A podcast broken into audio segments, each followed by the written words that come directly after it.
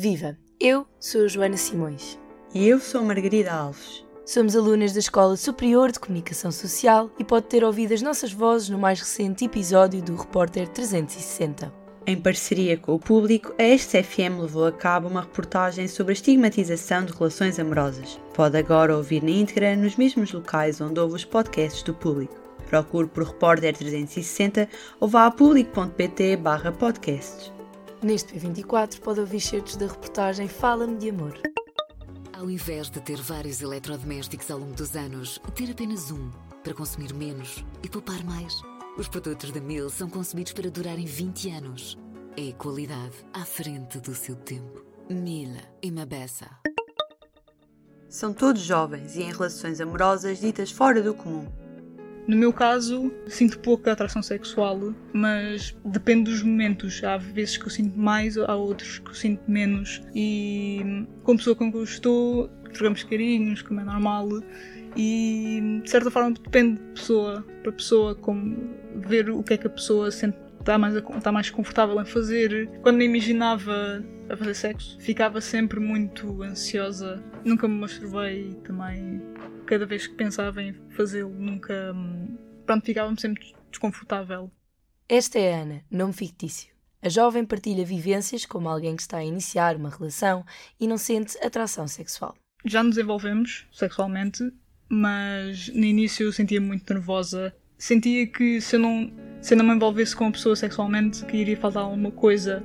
Ah, ele sempre pronto, se assegurou que hum, estava tudo bem, estava confortável comigo ser sexual, mas eu sempre hum, pensei, ok, se eu não fizer isto, vai faltar alguma coisa. Estava muito nervosa quando foi a nossa, a nossa primeira vez, mas como eu gosto, eu gosto imenso da pessoa, senti-me mais confortável, mesmo estando nervosa. Foi uma questão de ver aquilo que eu gostava, aquilo que eu não gostava Maria do Céu Santo é ginecologista e obstetra com uma vasta experiência na área de medicina sexual. Considera que é fundamental desconstruir estigmas em relação à sexualidade para que as relações amorosas possam ser vividas em plenitude. No Japão, não sei se viram, houve um documentário onde mostrava que as pessoas já não partilhavam o dia a dia e afetos, por isso masturbavam-se e tinham prazer isolado sozinho, porque dava muito trabalho dar prazer a alguém, chegavam ao fim do dia, estavam cansados e namorar dá trabalho, é preciso ceder a algumas coisas, não é? É preciso ver o que é que o outro gosta, porque senão é um conflito e no lugar de ser uma relação prazerosa, é uma relação conflituosa que ninguém quer, não é? Por isso, aí tem de manter e não tem de se violar, porque a sociedade diz que as pessoas têm de ter vida sexual, não têm de ter sempre disseram que o ser humano precisava de, do sexo e que sexo era uma coisa muito importante para os seres humanos e aparecer alguém que assim, nada sente repulsa de sexo ou sente pouca atração sexual pode fazer confusão e podem pensar ok, isto é estranho. Cresceu com a crença. João Pedro Machado mantém uma relação há quatro anos e escolhe, por devoção, esperar até ao casamento para se envolver sexualmente. Namoro há quase quatro anos minha namorada também, também é católica, também tem os mesmos interesses, os mesmos valores uh, que eu, e portanto desde o início delimitámos que era isto que queríamos uh, para o namoro. E isto, quer dizer, é algo que, que deve e é aberto para os dois, e que falamos os dois um com o outro. Estou ainda longe de casar e nem sei se, se é com a minha namorada ou não que um dia ia casar, mas por enquanto faço por isso. É a pessoa que hoje em dia vejo que um dia me possa casar e sabemos que a nossa relação sexual uh, será só para a criação de vida, criação de filhos e que esses filhos também vão para o céu e que somos sempre uma família unida na religião. Vê nestes ideais um modelo a seguir. Considera uma prova de amor ter eh, a vontade, ter o prejuízo de não querer que algo aconteça, é uma prova de que quero de facto o bem da, da minha namorada. É uma prova que de facto eh, estou ali para ela, pela santidade dela, pelo corpo dela, né? e, e não olho para a minha namorada como, como um corpo. E isso acho eu, infelizmente, muito hoje em dia é muito tido em conta, tomam e escolhem as namoradas consoante o corpo. E eu, enfim, tenho a minha namorada e olho muito mais para a alma dela. E procuro sempre resguardar-me e, e amá-la nesse sentido. A expectativa colocada sobre a vida sexual é já uma preocupação de muitos jovens. Existe a ideia de que todos devem ser sexualmente ativos. Às vezes, quer dizer, eu tenho até vergonha, às vezes tento é, fugir à conversa. As pessoas sabem que sou virgem, que não pretendo ter relações até ao casamento, riem-se.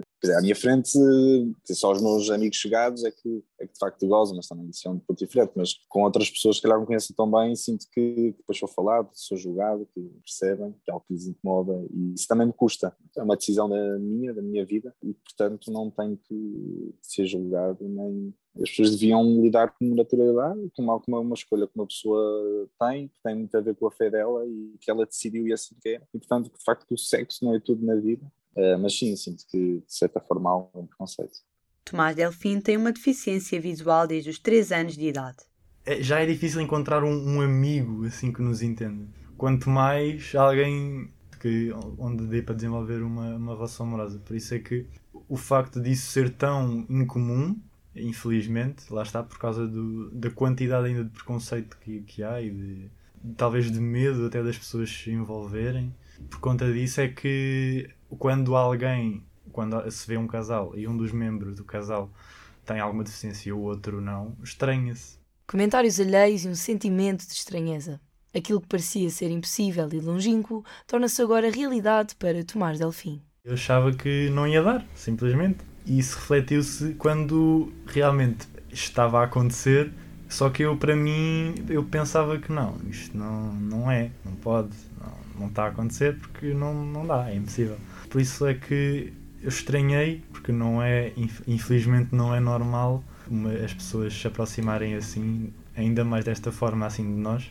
Por isso é que eu fiquei com medo de errar mas isso, pronto, isso toda a gente tem nestas alturas. Não estou abaixo por não ver, eu consigo fazer tudo normal, não é? Eu, não tem a ver com a minha visão uh, o facto de eu não deixar de fazer alguma coisa por ela ou ela por mim, se fosse ela, no caso, a não ver ou, ou e eu a ver quando um dos sentidos não existe ou, ou, está diminuído, a pessoa, os outros sentidos tentam compensar. Por isso, geralmente, essas pessoas têm o tato muito mais desenvolvido a festinha, o afeto, o beijinho, é muito mais intenso porque a pessoa distrai-se menos e foca mais ali. São pessoas, em geral, com muita criatividade e são pessoas em que quem está com eles, geralmente, tem uma relação muito intensa. Tomás nega sentir qualquer tipo de dependência no relacionamento que tem com a namorada. Para o jovem, entre ajuda deve ser a regra em qualquer relacionamento em todo o tipo de relações, eh, seja amorosa, seja